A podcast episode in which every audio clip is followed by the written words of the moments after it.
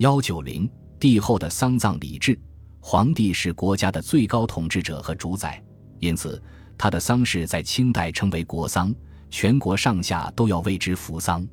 皇帝死后，在上谥号入葬之前称为大行皇帝，死之当日要进行小殓，祭祀皇帝、诸皇子、王公、百官、公主、福晋以下宗女、左领三等侍卫、命妇以上，男斋官应节便，女去装饰剪发。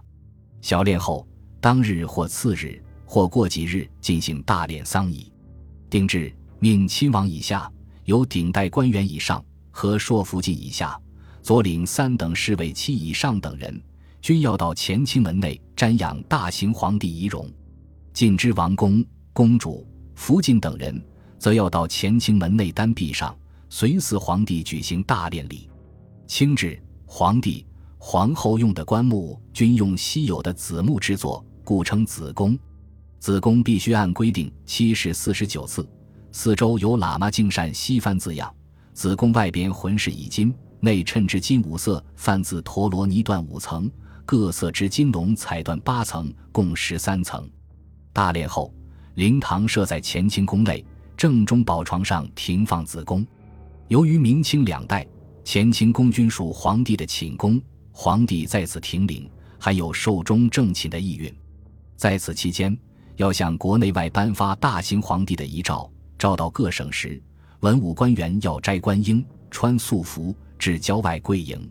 从遗诏到时算起，二十七日后除服，百日内不准嫁娶和作乐。遗诏还要送往蒙古诸部及朝鲜、琉球、缅甸等国。此外，大行皇帝子宫在乾清宫停放时间不宜过长，后奉行一并或景山或雍和宫暂安，仪时要举行起奠礼、奉仪礼。在子宫未入地宫安葬前，还要举行多次祭奠活动。除初祭、大祭、十祭外，满二十七日行事复礼；满月初行出满月礼，祭之要行二满月礼、三满月礼；满百日行百日礼，与清明节行清明日祭礼；七月十五行中元礼，十月初一行奠献礼，与大行皇帝生日行圣节之祭礼；年中行岁暮礼，宫体神主生父太庙和奉先殿试。行宫体神主礼和生父礼，满一年、两年时均行周年制祭礼等。清前期，皇太后、皇后的丧仪也十分隆重。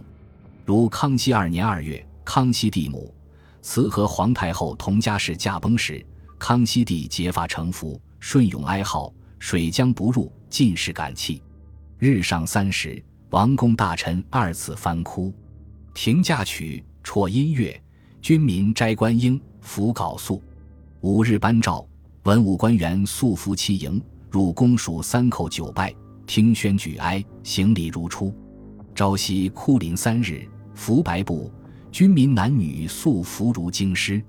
上尊谥为孝康张皇后，子宫仪罢上，与世祖合葬孝陵，生父太庙。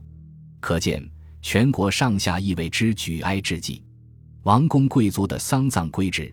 清政府早在顺治九年，便对亲王及福晋等人的丧仪规制做了规定：凡亲王丧文，皇帝辍朝三日；世则郡王丧文，皇帝则辍朝二日。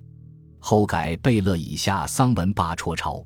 在丧葬殓具方面，亲王至贝勒彩棺即五层，贝子至辅国公棺同即三层，镇国将军以下诸官。